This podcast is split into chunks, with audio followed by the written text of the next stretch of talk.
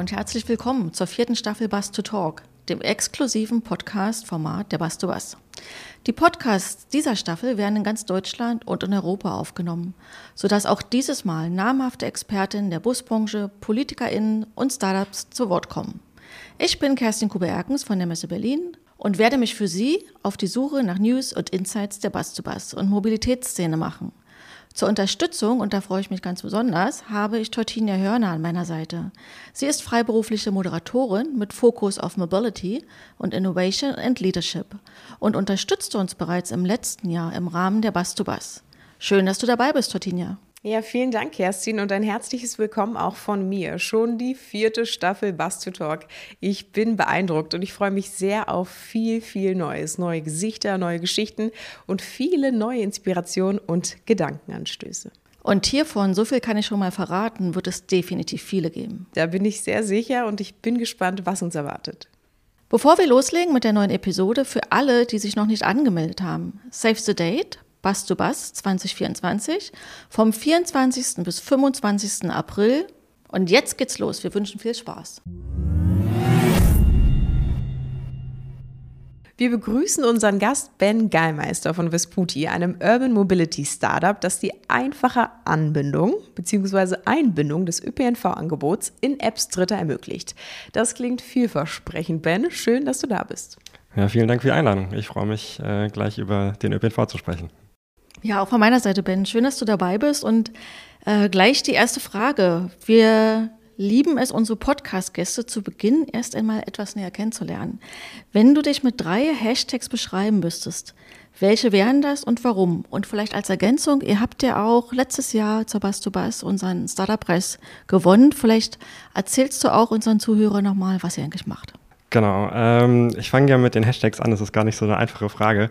Ähm, ich glaube, der erste war doch noch ganz einfach. Äh, das wäre für mich geteilte Mobilität, Shared Mobility, äh, weil ich einfach daran glaube, dass äh, ähm, man gemeinsam besser vorankommt ähm, und irgendwie, wenn äh, ganz viele Menschen die gleichen Mobilitäts- oder ähnliche Mobilitätsbedürfnisse hat, haben, dass man das irgendwie bündelt und äh, zum Beispiel in einem Bus fährt oder zum Beispiel auch ähm, äh, andere Verkehrsmittel gemeinsam nutzt. Ähm, das zweite ist mir schon ein bisschen schwieriger gefallen. Äh, das war dann für mich äh, sowas wie äh, human-centric, ähm, also menschenzentriert, dass wir Systeme aufbauen für Menschen und nicht für irgendwelche Verwaltungssysteme. Ähm, und wir, wenn wir uns überlegen, vor allem im Bereich der Mobilität, wie Menschen von A nach B kommen, dass man genau auf die Menschen schaut und nicht auf, hey, das System hat diese Anforderungen und ähm, das müssen wir irgendwie so machen, sondern wie schaffen wir das Beste für den, ähm, den Endnutzer. Und als letzte. Also die Verschmelzung von so Sozialverhalten sozusagen und technischen Aspekten, kann man das so beschreiben? Ähm, genau, oder das einfach, dass wir nicht, nicht sagen, ähm, okay, wir haben jetzt das. Äh, das System, was so und so aufgebaut ist, weil irgendwie vor 50 Jahren mal irgendwelche Entscheidungen getroffen wurden und können wir es jetzt nicht anders machen, ähm, sondern direkt zu schauen oder ein bisschen einen Schritt zurückzugehen und zu schauen, hey, wir haben gerade eigentlich ein System, was wir nicht so wirklich so aufgebaut haben für die Lebensrealität der Menschen jetzt, sondern eben vor 50 Jahren oder vor, vor den Jahren, was auch immer. Ähm, und sich jetzt zu schauen, wie, wie schafft man irgendwie was aufzubauen, was wirklich für alle funktioniert.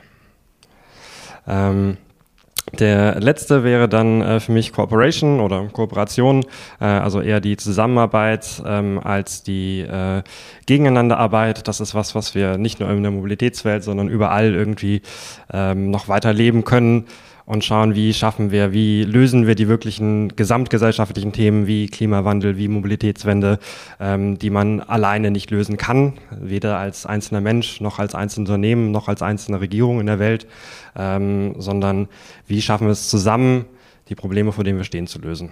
Gerade Mobilität hat ja auch so viele Akteure aus unterschiedlichen Bereichen, das ist ein guter Punkt.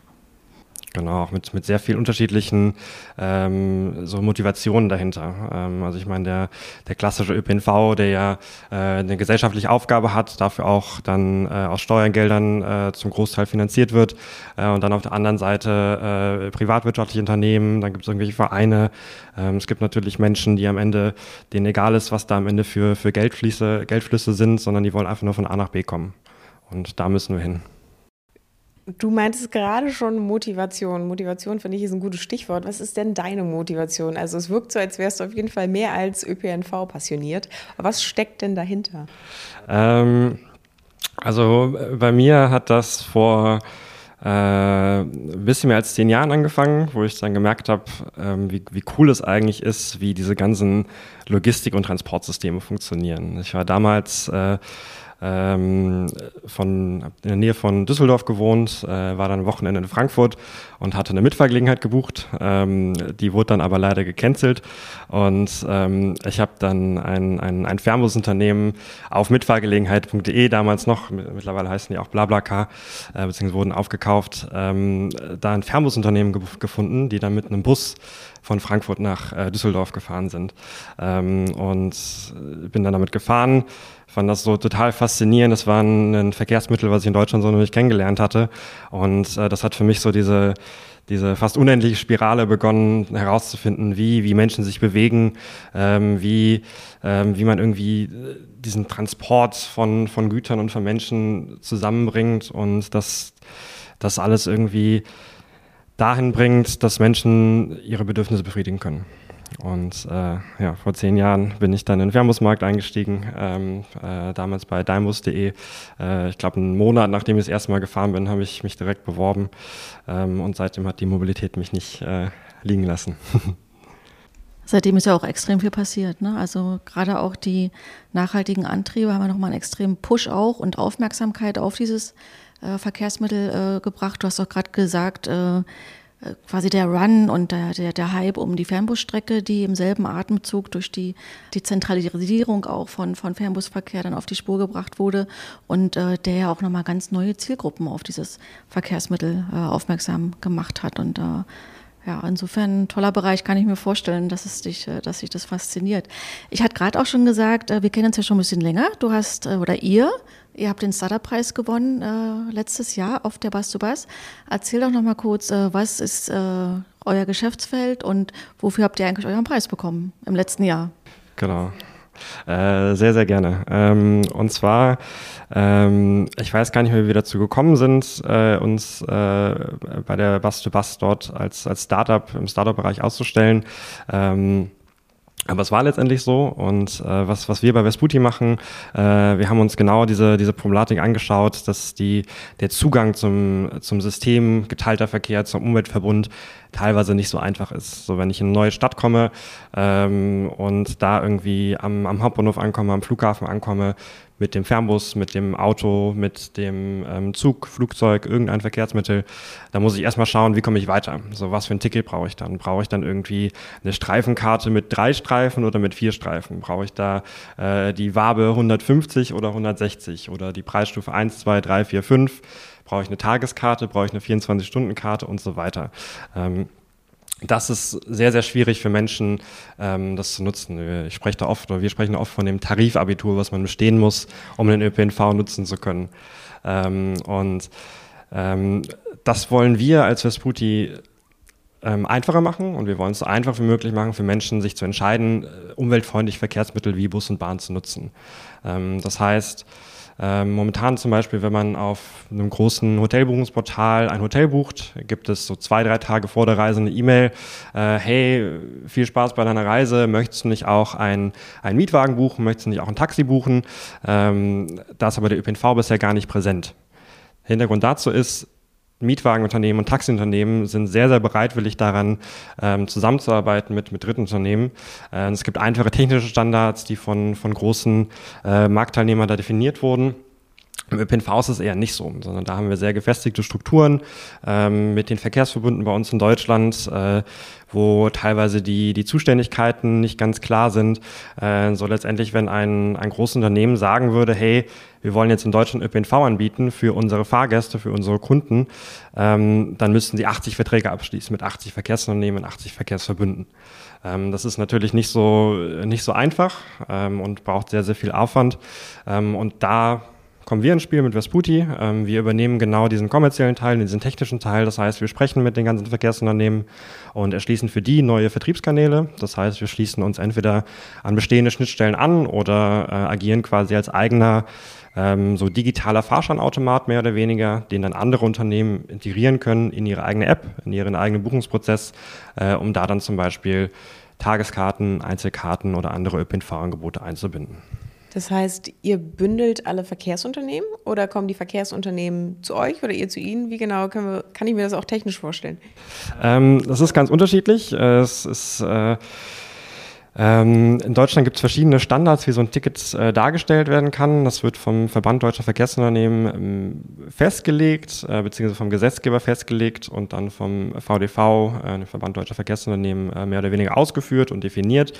Ähm, bei einigen Verkehrsunternehmen ist es so, dass wir, ähm, dass die schon eine gute äh, Technik haben. Das heißt, die haben eine Schnittstelle, die, die funktioniert und da können wir uns dann einfach anschließen und uns dann in die Mobility Box, so heißt unser, äh, unser Produkt, ähm, integrieren, so dass ich dann ein ÖPNV-Ticket in Berlin genauso buchen kann wie in Hamburg, genauso wie in Köln, genauso wie in München, genauso wie in Zürich, Brüssel und Helsinki.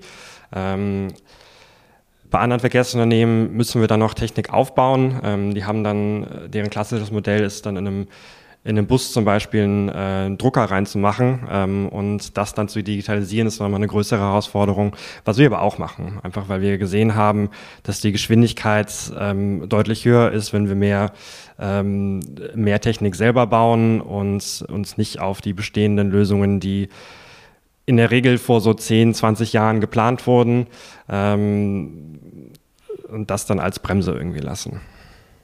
Du hast gerade schon gesagt, Schnittstellen, ihr integriert einfach verschiedene Systeme. Was sind da die größten Herausforderungen oder gibt es die nicht? Ist alles integrierbar?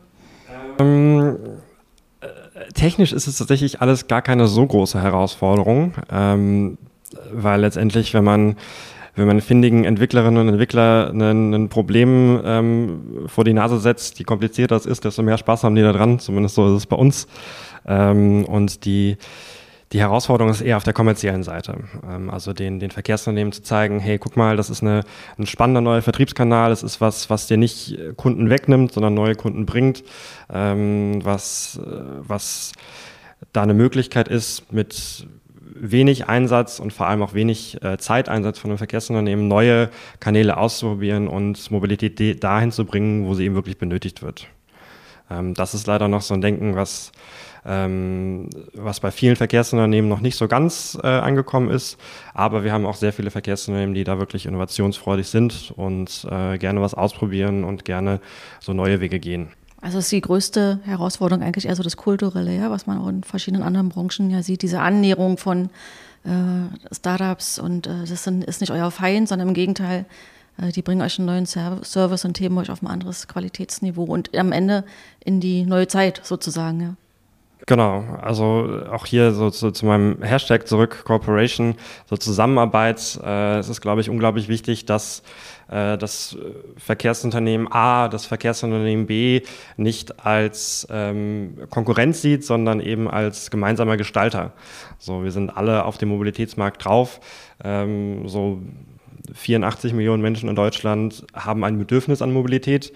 Ähm, und da ist Platz für mehr als ein Unternehmen, was da was vom Kuchen abbekommt. Jetzt hast du es gerade auch schon gesagt und wir haben jetzt ganz viel auch über die äh, Verkehrsunternehmen gesprochen. Ich nehme an, das sind eure wichtigsten Partner oder die wichtigste Zielgruppe für euch. Äh, mit wem arbeitet ihr noch zusammen oder möchtet gerne zusammenarbeiten? Genau, also wir haben auf der einen Seite natürlich so den, den äh, Supply, also die, die Verkehrsunternehmen, die über uns ihre Tickets äh, vertreiben möchten. Ähm, das ist ein sehr, sehr wichtiger Partner. Ähm, das kann ein lokales Verkehrsunternehmen sein, das kann aber auch ähm, ein nationales Unternehmen sein. Ähm, wenn es in einigen Ländern gibt es zum Beispiel schon eine Regelung, dass jedes Verkehrsunternehmen Tickets des anderen Verkehrsunternehmens verkaufen darf. Ähm, da ist es dann natürlich äh, etwas einfacher. Ähm, auf der anderen Seite ist aber letztendlich jeder, der irgendwie Endkundenkontakt hat, für uns ein sehr spannender Partner. Also wir glauben wirklich, dass, dass der ÖPNV ein Produkt ist, was so gut funktioniert, was so standardisiert ist, dass man das ohne Probleme überall integrieren kann. Ähm, und äh, deswegen ist das für uns eine Hotelbuchungsplattform, wo ich dann bei meiner Hotelbuchung direkt das ÖPNV-Ticket mit dazu buchen kann. Das ist aber auch ein Konzertveranstalter. Das ist auch zum Beispiel eine Messegesellschaft ähm, für, für Messebesucher, ähm, ein Theater aber letztendlich alles, äh, alles, was irgendwie einen Kanal zum Endkunden hat und ähm, was irgendwie dies, das Bedürfnis hat, äh, Mobilität zu integrieren. Also verstehe ich schon richtig, dass ihr eine B2B-Plattform seid, richtig? Genau. Ähm, wir, wir als Vesputi möchten dem Endkunden gegenüber eigentlich überhaupt nicht auftreten, ähm, sondern wir, wir glauben, dass äh, zum Beispiel eine, eine, eine große Airline, ähm, das, was die, die erreichen möchten, dass Menschen von A nach B kommen, ähm, die schon sehr viel Geld in ihre Marke investieren, in Marketing investieren, ähm, dass man das einfach nutzen kann, ähm, auch für das System ÖPNV. Äh, und da haben, da macht es relativ wenig auf, ähm, relativ wenig Sinn für unser Unternehmen als kleines Startup mit nicht Millionen Marketingbudget jetzt nochmal eine eigene Marke aufzubauen. Spannend. Ähm, du hast schon viele Partnerinnen und Partner genannt, äh, die potenziell interessant wären oder auf jeden Fall interessant wären. Habt ihr da vielleicht einen Partner oder eine Partnerin, die ihr vielleicht schon nennen könntet? Wer weiß, wer zuhört. Äh, wen könntet ihr euch noch ja, vorstellen zu gewinnen oder möchtet unbedingt gewinnen?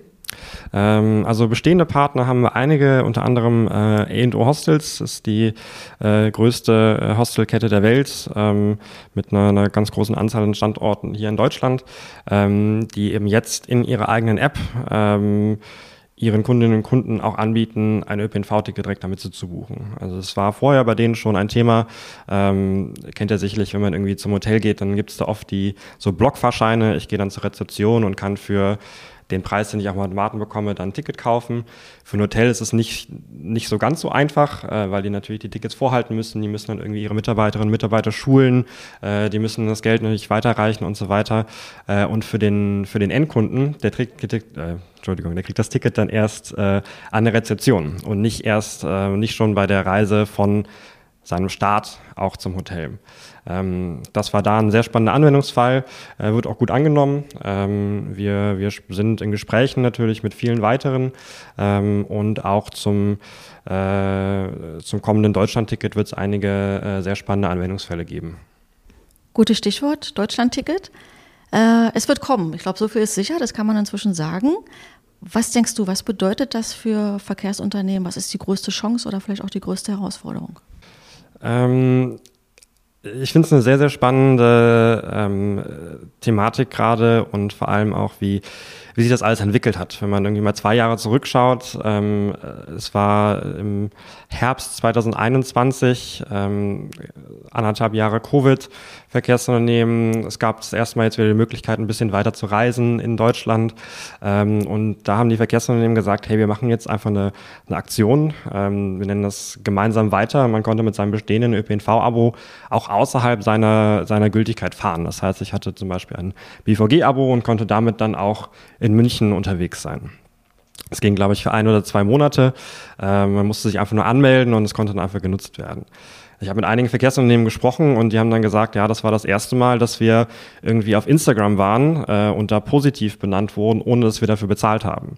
So, also diese, diese Selbstverständnis, dass, hey, der ÖPNV ist Teil von dem, des Lebens von, von fast allen Menschen hier.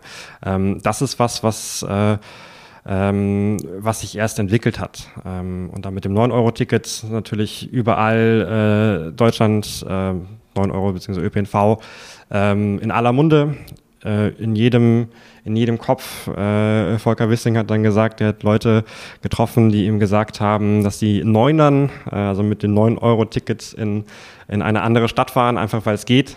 Ähm, und beim 9 Euro, äh, beim 49 Euro Ticket ähm, haben wir weiter ähm, den ÖPNV im Mittelpunkt. Also ähm, es ist der das Angebot, was es, was viele Leute ähm, einerseits Entlastung bringt, ähm, die gerade ein, äh, ein ÖPNV-Abo haben. Ich glaube, in, äh, in jeder Landeshauptstadt Deutschlands äh, kostet ein ÖPNV-Abo gerade mehr als 49 Euro.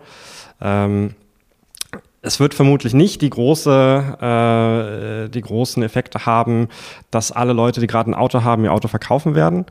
Ähm, dafür gibt es noch zu viele andere Stellschrauben. Aber es ist auf jeden Fall ein, ein riesiger, gesagt, Schritt, Schritt äh, in Richtung einfacher Zugang. Ähm, und ich glaube, das ist ein sehr, sehr wichtiger Punkt. Ich muss mir keine Gedanken mehr machen, welchen Streifen, Waben oder Zone ich brauche, sondern ich habe einfach mein Ticket und ich habe dann so einen Lock-in-Effekt. Ähm, ich habe das bei mir persönlich gemerkt. Ich hatte jetzt äh, im, im Januar gerade kein, äh, kein ÖPNV-Abo ähm, und musste dann für jede Fahrt überlegen, hm, fahre ich jetzt ÖPNV für drei Euro äh, oder fahre ich mit so einem Roller? Äh, weil wenn, wenn die Fahrt irgendwie weniger als 15 Minuten ist, dann ist es im Zweifel sogar günstiger. Ähm, und äh, die, die Überlegung, wenn ich das 49-Euro-Ticket habe, da bin ich ja schon in das System investiert und weiß einfach, ich kann immer damit fahren. Und das ist, glaube ich, ein sehr, sehr großer Punkt. Meinst du, wir schaffen es dann auch langfristig, Kundinnen und Kunden für den ÖPNV zu begeistern? Also ist Preis irgendwie der ausschlaggebende Punkt oder was glaubst du, braucht es vielleicht noch? Ähm, es ist eine, eine sehr komplizierte Debatte, die immer sehr einfach geführt wird. Ähm, in Berlin zum Beispiel, so ist das 49-Euro-Ticket die, die allerwenigsten Menschen brauchen, wenn sie ein 49-Euro-Ticket haben, in Berlin noch ein Auto, weil es gibt auch Carsharing, was überall verfügbar ist. Es gibt auch ähm, ein Taxi, was auch um drei Uhr morgens noch fährt. Äh, es gibt andere Verkehrsträger, die da äh, auch ergänzend und, äh, unterwegs sein können.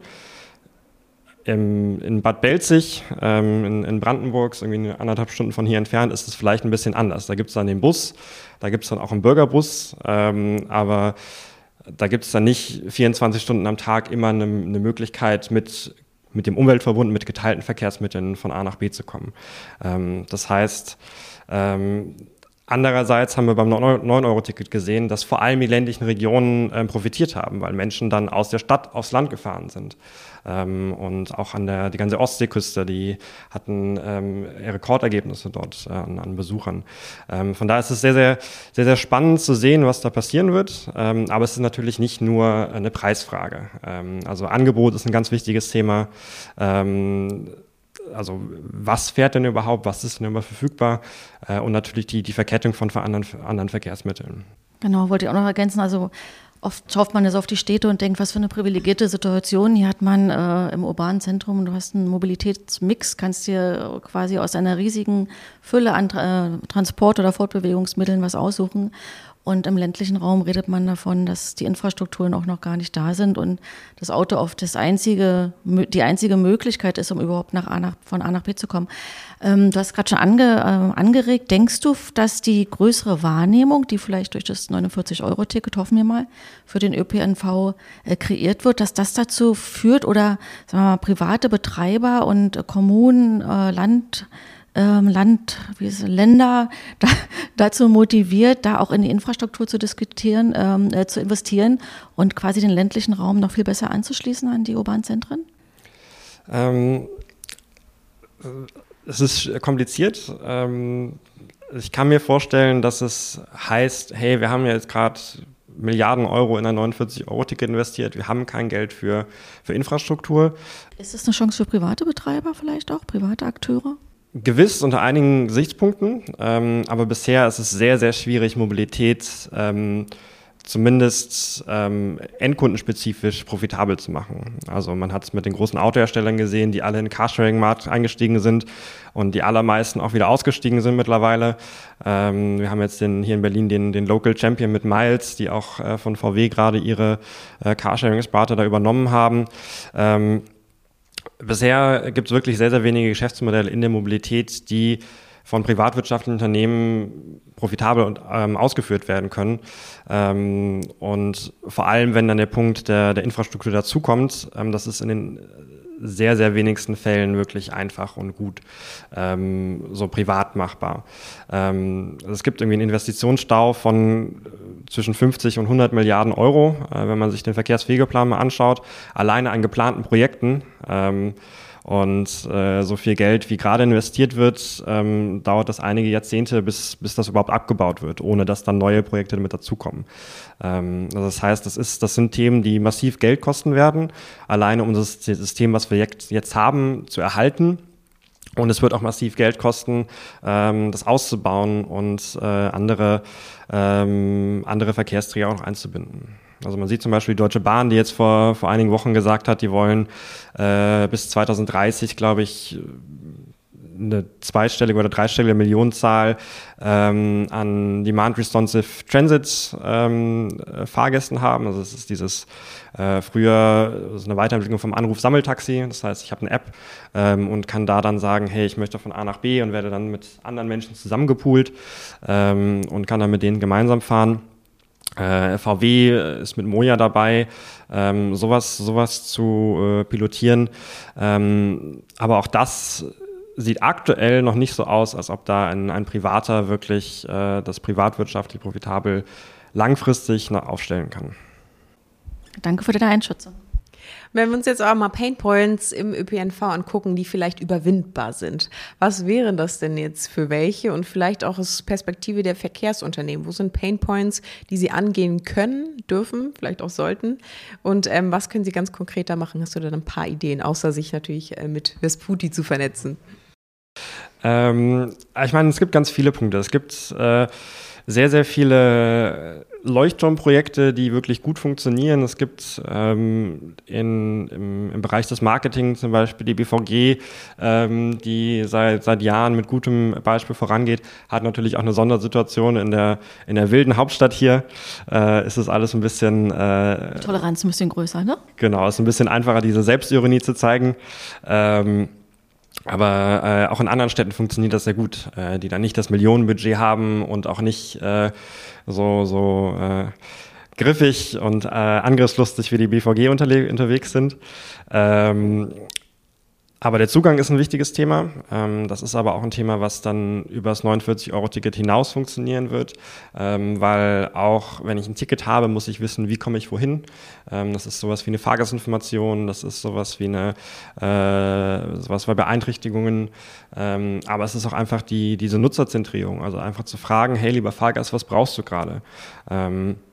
Was natürlich relativ kompliziert ist durch das, durch das Finanzierungskonstrukt. Ähm, also der Auftraggeber ist ja nicht der, der Fahrgast, äh, sondern die Kommune oder das Land. Ähm, und so, da ist es relativ schwierig herauszufinden, wer denn wirklich ähm, die, die Punkte angehen kann. Aber was natürlich jedes Verkehrsunternehmen machen kann, ist fahrgastfreundlich sein, ähm, den Kundenservice gut aufzustellen, aktiv auf Leute zuzugehen und zu sagen, hey, guck mal, nutzt mal das ÖPNV-System äh, und vor allem auch das Ganze zusammen zu machen. Also dem Fahrgast ist im Zweifel egal, ob da ein grünes, ein gelbes oder ein blaues Logo auf seinem Bus drauf ist, äh, wenn der Bus nicht sauber ist, ähm, wenn irgendwie äh, der zu spät ist. Ähm, und das, das sind alles Themen, ähm, das, das das Denken, was wir in, in der Verkehrsbranche oft haben, äh, das ist dem Fahrgast auch total egal. Und ähm, so ein bisschen weniger mit uns selber beschäftigen als Branche, sondern eher mit dem Fahrgast. Du hast gerade schon einiges äh, Wichtiges gesagt, was auch auf die Innovationskraft des ÖPNV so ein bisschen anspielt. Äh, fällt dir sonst noch was ein, was die Innovationskraft und auch die Agilität von, von kommunalen und von Verkehrsbetrieben äh, stärken kann, außer natürlich, was auch nahe liegt, die Kooperation und Zusammenarbeit mit Startups? Ähm, ich glaube, gerade daraus kann man sehr viel lernen. Ähm, äh, auch strukturell ähm, in, im Rahmen, äh, wie man Themen irgendwie ausprobiert und äh, wie man Sachen angeht, äh, ohne dass man das direkt als fünfjähriges Ausschreibungsprojekt angeht. Äh, und sich anschaut, hey, ähm, wir haben gerade einen äh, einen Bedarf, irgendwas umzusetzen und wir machen das einfach agil, schnell und vielleicht auch unbürokratisch oder wenig bürokratisch. Ähm, wenn man direkt irgendwie schaut, hey, ich habe ein, ein Lastenheft, was ich definieren muss, da wird dann ein Pflichtenheft raus und dann wird, äh, dann steht in der Ausschreibung drin, ähm, hey, das Ganze muss agil laufen, ähm, das passt nicht zusammen. Ähm, und das irgendwie so umzusetzen, ist natürlich sehr kompliziert. Das ist natürlich so EU-Recht, Vergaberecht und so weiter, das, das kann man natürlich nicht ignorieren. Ähm, aber so die, äh, die Umsetzung von Projekten ist was, was, wo es auch gute Möglichkeiten gibt, ähm, einfach mal was auszuprobieren. Da gibt es auch einige Leuchtturmprojekte in, in Deutschland, viele Verkehrsunternehmen, die das sehr gut machen. Ähm, aber generell ist da noch einiges, äh, einiges. Sucht, äh, sucht ihr den Kontakt auch zu den äh, Verkehrsbetrieben in der Produktentwicklung? Also geht ihr, geht ihr auf die zu und versucht da gemeinsam irgendwie am bestmöglichsten Produkt zu arbeiten? Du hast ja gerade schon gesagt, natürlich ist vor allem wichtig, dass man den Kunden mit einbezieht, ne? dass es keine technische Lösung wird, sondern eine nutzerfreundliche Lösung. Aber geht ihr da in der Produktentwicklung auf beide Parteien dann vielleicht auch schon zu? Jein. Ähm, wir sagen in der Regel, wir nehmen das, was ihr habt und wir machen das, wir bauen das so standardisiert wie möglich um, ähm, weil es am Ende auch nichts bringt, wenn wir dann in Berlin die 36-Stunden-Karte haben und in Hamburg dann die 48-Stunden-Karte und in Hannover dann die 30-Stunden-Karte, äh, wo man bei der einen dann ein Kind mitnehmen darf, bei dem anderen Fahrrad und beim anderen Koffer. Ähm, das ist dann auch äh, schwierig. Ähm, was, was wir machen, ist, ähm, dass wir das, das, das Grundprodukt nehmen, also Einzelfahrten und Tagesticket, ähm, weil das für, für die allermeisten Anwendungsfälle alles abdeckt. Und natürlich auch das Deutschlandticket für Menschen, die mehr als irgendwie drei, vier Mal im Monat fahren. Ähm, aber wir glauben nicht, dass ähm, mehr Tarifprodukte zu einem einfacheren Tarif führen. Ähm, aber das ist was, was gerade sehr, sehr spannend und sehr kontrovers diskutiert wird im, äh, in der Verkehrsbranche. So, wie sieht der Tarif des, der, der Zukunft aus? Ähm, so ist es so, dass äh, man am Ende noch für die Zeit bezahlt. Also ich kaufe dann nicht irgendwie eine Streifenkarte oder eine, äh, eine, eine Strecke für ein Ticket für eine Strecke, sondern zum Beispiel für eine halbe Stunde oder für eine Stunde. Oder ähm, ich kaufe das für ähm, eine, äh, eine Distanz nach, nach äh, Luftlinienkilometern. Das sind alles Überlegungen, die in den Verkehrsverbünden gerade laufen, äh, wo man natürlich darauf wartet, äh, wie sich das Gefüge im, äh, im Rahmen des, des Deutschlandtickets ändert. Wie sieht denn dein Tarif der Zukunft aus? Also ich meine, du hast jetzt ja viele Modelle schon äh, angesprochen, aber wenn du es dir backen könntest, wie würdest du es machen?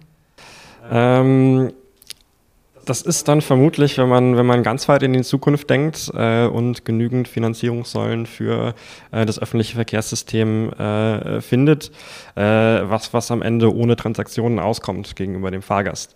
Das heißt nicht, dass es kostenlos ist, aber das heißt, dass ich äh, äh, es irgendwie nutzen kann, ohne mir Gedanken drüber zu machen, ähm, dass ich nicht nicht irgendwie mein Ticket irgendwo vorzeigen muss, ähm, sondern dass es irgendwie funktioniert ähm, und dass dann irgendwie eine Abrechnung dazu kommt ähm, und ich mir keine Gedanken dazu machen muss und dass ich ein Zugangsmedium habe, was im Zweifel nicht nur meine Chipkarte ist oder ein Papierticket, sondern irgendwas. Das kann dann, ähm, das kann dann mein Handy sein, das kann ein Barcode auf meinem Handy sein, das kann aber auch äh, irgendwas anderes sein ähm, ein, ein Iris-Scan zum Beispiel, das habe ich auch mal in der Stadt, äh, da kann man sich dann anmelden, dann wird man an so einer ähm, an der Schranke äh, gescannt. Es gibt eine Gesichtserkennung, ist auch sehr spannend.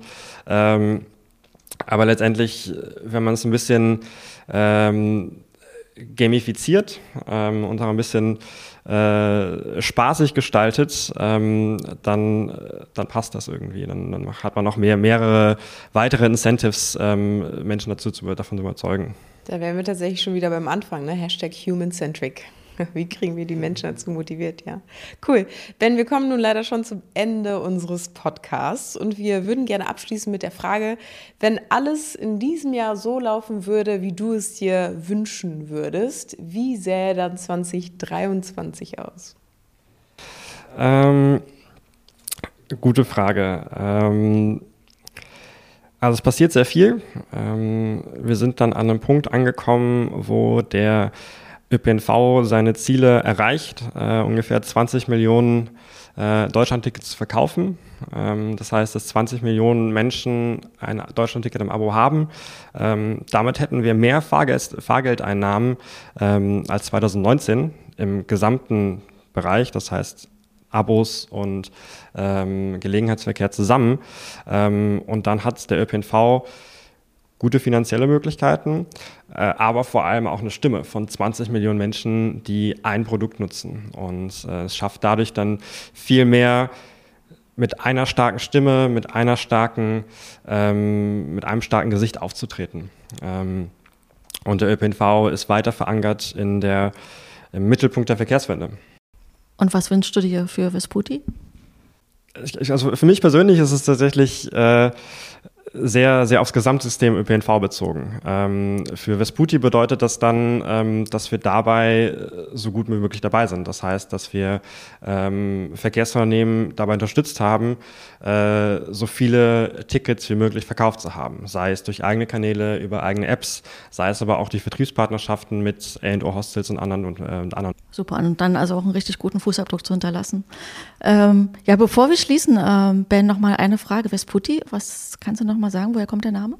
Äh, Vespucci, das kommt von äh, Amerigo Vespucci ähm, und das ist der Kartograf, der als erstes Amerika, deswegen Amerigo, also andersrum, Amerigo, deswegen Amerika, äh, Amerika kartiert hat. Ähm, und äh, Vespucci kommt äh, wurde 2016 gegründet an der Uni Magdeburg, beziehungsweise in, in Magdeburg. Und damals haben wir viele Karten gemacht, also digitale Karten, Points of Interest und sowas. Und wir sind den Karten treu geblieben, äh, machen aber jetzt hauptsächlich, äh, wie gesagt, das ÖPNV-Ticket. Super, dann haben wir das auch mit aufnehmen können in unserem Podcast. Ja, herzlich, äh, herzlichen Dank. Ich glaube, das war eine tolle Runde, äh, Tortinia. Dankeschön, Ben. Und dann bleibt es eigentlich nur noch für uns zu sagen, vielen Dank, Ben, für diese Einblicke. Wir sagen ein herzliches Dankeschön und danken all unseren Zuhörern, Zuhörerinnen ähm, dafür, dass sie dabei waren heute. Und äh, ja, vielen Dank und auf Wiedersehen bei dieser Episode von Bus to Talk. Ciao, Ben. Tschüss. Wunderbar, vielen Dank euch auch. Ciao. Ein herzliches Dankeschön an unsere Gäste. Somit schließen wir eine weitere Podcast-Folge Bass to Bass in der vierten Staffel. Stay tuned. Wir laden euch ein, mal auf unserer Website bastubas.berlin vorbeizuschauen. Dort findet ihr alle Infos rund um die Bastubas sowie auch unseren Newsroom mit Brancheninsights, allen unseren Podcasts. Infos dazu auch in unserer Shownote. Wir freuen uns natürlich über eure Abos. Also dann bis bald und unser Tipp, probier mal Bus. Thank you.